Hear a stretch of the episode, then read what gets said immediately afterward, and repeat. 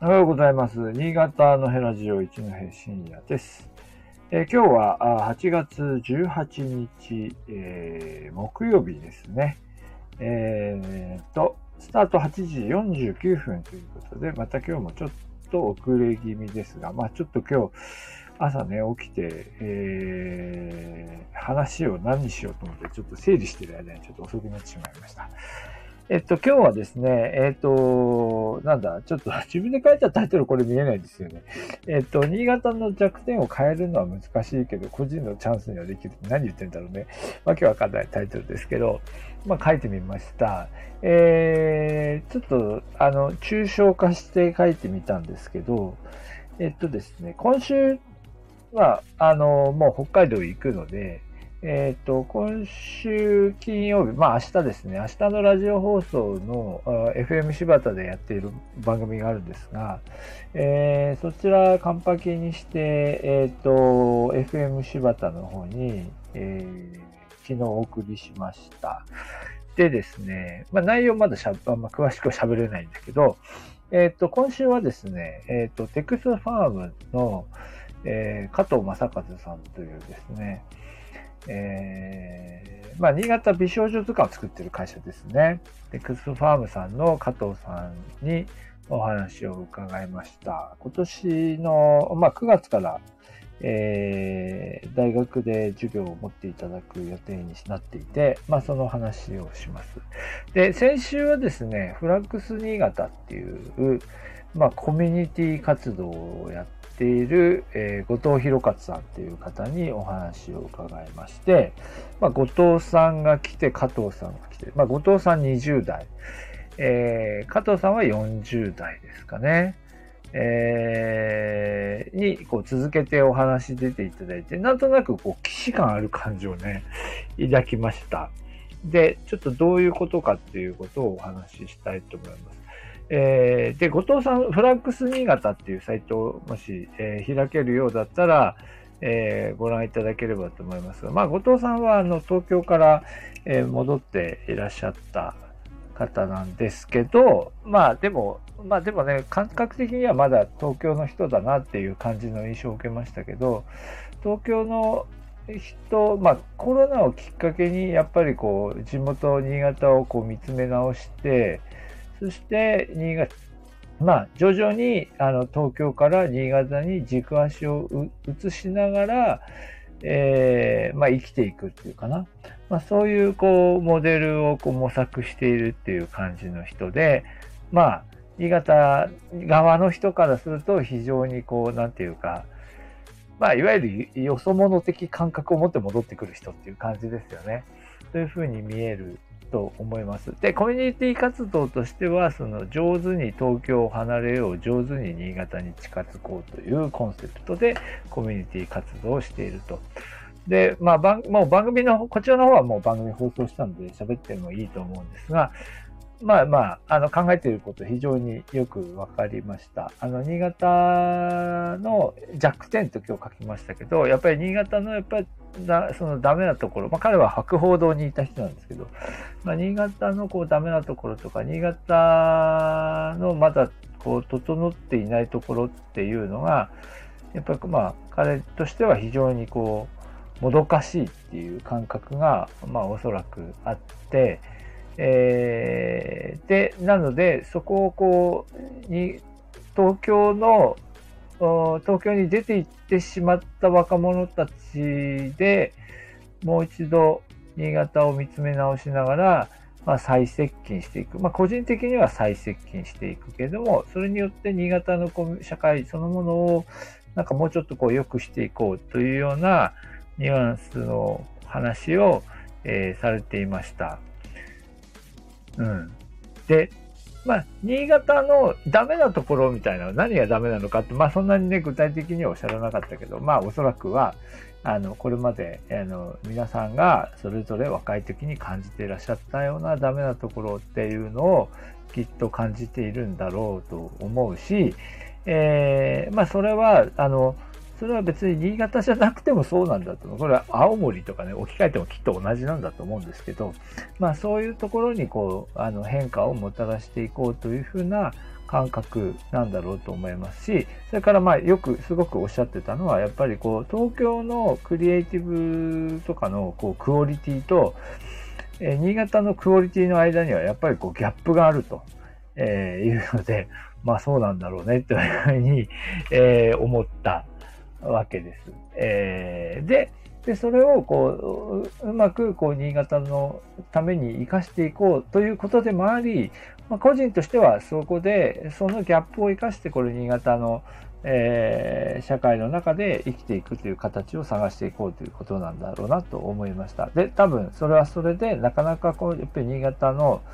つまりそれ、それはそれでなんか理由があるわけですよね。やっぱりこう、なんとなくこう、え、ー、と、今まで通りであんまり変わらない、えー、社会みたいなものをある種象徴しているので、そのギャップをギャップとしてそのまま語ってもなかなか受け入れてもらえないわけですよね。えー、というところで今奮闘してらっしゃるんだなっていうことは、まあよくわかりました。で、で、かたや加藤さんですね、え加藤さんというか、テクスファームという会社は、こ,、えーと、ここまでもある種似たようなところがあって、えっ、と、テクスファームっていうサイトを見ていただくと、まあ、なんでこの新潟美少女図鑑を作り、テクスファームという会社を作ったのかみたいなコンセプトを見ていくと、やっぱりクール新潟みたいな、違うな、クールローカルみたいなのが出てくるわけですよ。で、こっちはこっちで今度逆に、何と言うんでしょうね。えー、まあ、こあの、加藤さんたちは逆ですよね。東京に出て行った人たちではなくて、新潟に残っていた、えー、残っていた、あの、まあ、あの、若者たちというのが、えー、作ったものですよね。えー、で、だから美少女図鑑っていうのもなんか美少女っていう、まあ、そういうキーワードが、ちょっとこう尖って響いているけれども要するに表現したいのは新潟であって、えー、新潟のクールな世界観というかなんていうかえっ、ー、とまあ要するに田舎のこうちょっとどんくさい、えー、場所っていうイメージで見られている新潟にあってもそこにこうクールな表現活動というのはあり、まあ、そういうこう世界観そういうコミュニティというのは、え存在しているんだということをあこうある種こう示していくところの象徴として、まあ、美少女っていうキーワードが入っているんだということで実はこれもまた、えー、要するに新潟の、まあ、ある種この、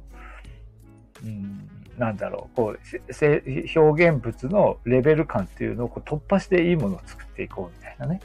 えー、っていうところに、こう、あの、こう、やってきたと。まあ、それはだからやっぱり同じように、こう、えー、東京、東京には負けてないみたいなところをきちんとやろうっていうところに、え、ー、と、もともとの狙いがあったんだということがわかります。で、まあ、と言いつつ、この美少女図鑑がもう何年ですか？もう20年以上やっているわけで、えー、まあ、そういう意味では、まあ、それをこう回しながら実際にいろんな表現物、私たちの、私の勤めてる大学の方でも、あの、パンフレットとかを作っていただいたりしているので、えー、ちょうどお付き合いあるんですけど、まあ、あの、あるんですよ。やっぱり新潟新潟県内で、えー、いろんなこうコンテンツを作っている人たちとのネットワークでこうテクスファームさんは仕事をしていらっしゃるのであの、まあ、それ体現しているわけですよそういう意味では、えー、新潟のこうクリエイティブみたいなところを、まあ、支える存在にも一つなっていっているわけですよね。っていうかだからそれで仕事をしていて。で、だからそれってだから新潟、まあちょっとこう、なんていうか置かれた立場というのは違いはないんです。違うんですけど、えー、後藤さんがその今考えていることというのをある種体現しようというのが、え、したかつてしていたのが加藤さんっていうかテックスファームの人たちというふうにも見えるわけですね。でそしてそれをみんなそのなんていうか40代50代のこうなんていうか新潟のこうあの以前からあるまああの企業の人たちは、まあ、ある種面白がって新潟を良くしていきたいみたいな若者たちをある時は面白面白がったりある種煙ある時煙たがったりしながら、まああの、こう関わっていくということなんですけど、多分ね、なかなか、だからといって本丸そのものが変わるかというと、本丸変わるにはやっぱり時間かかるんですよね。えー、なんですけど、だから本丸を変えようという、こう、20代の若者ののの勢いが、いや、本丸を変えるぞっていうね、えもちろん立て付けでいくんだけど、それでそう簡単に変わるかというと変わるわけではないんですよね。えー、そこはやっぱ本当にこう、なんていうか岩盤みたいなやつがあって、なんていうかな、それはあの、こう、すごく、あの、才能のある人たちが何かをするだけで、社会そのものの人々の気分がね、変わるわけではないんですよね、きっとね。だからそれはもうゆっくりゆっくり、えー、それぞれの地域のペースで、えー、まあ変わっていくと。まあ何事でしょうその、なんでしょう。えー、育休取得率みたいなところとかさ、なんかそういう、こう、こう社会の成熟度を示す指標っていうのは、やっぱりなかなか都市と地方の間ではこうギャップがあって、それは企業が置かれている状況みたいなものも背景にあるので、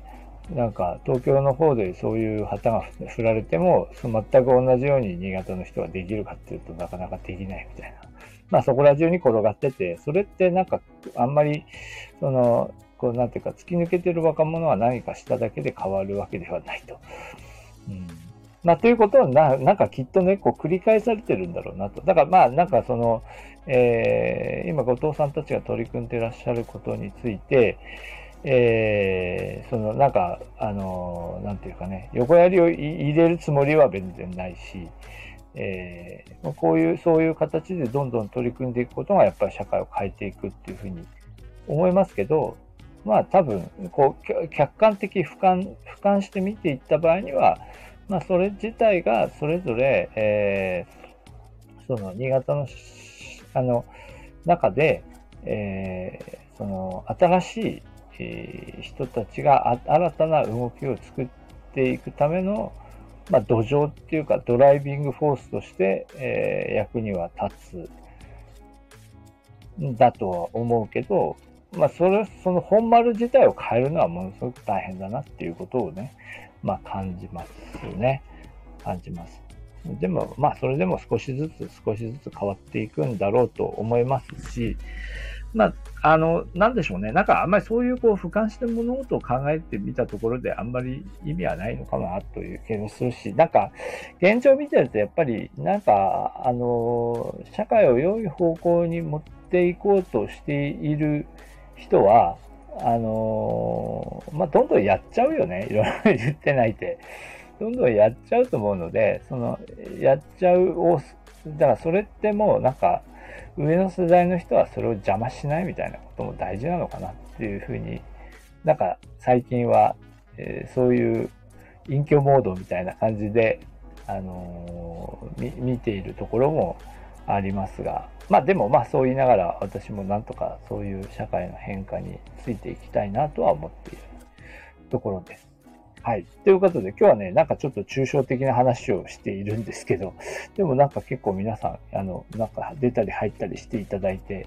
えー、ありがとうございます。まあね、やっぱこれなんか、なんかこういうふうにもう少しこ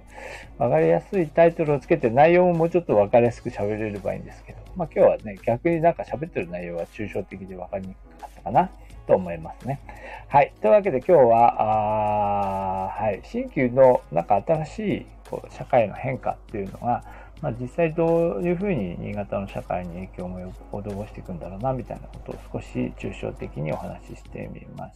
た。はい。で今日はまたちょっと、えっ、と、今日はね、高校生 ICT カンファレンスというのが、えー、ありまして、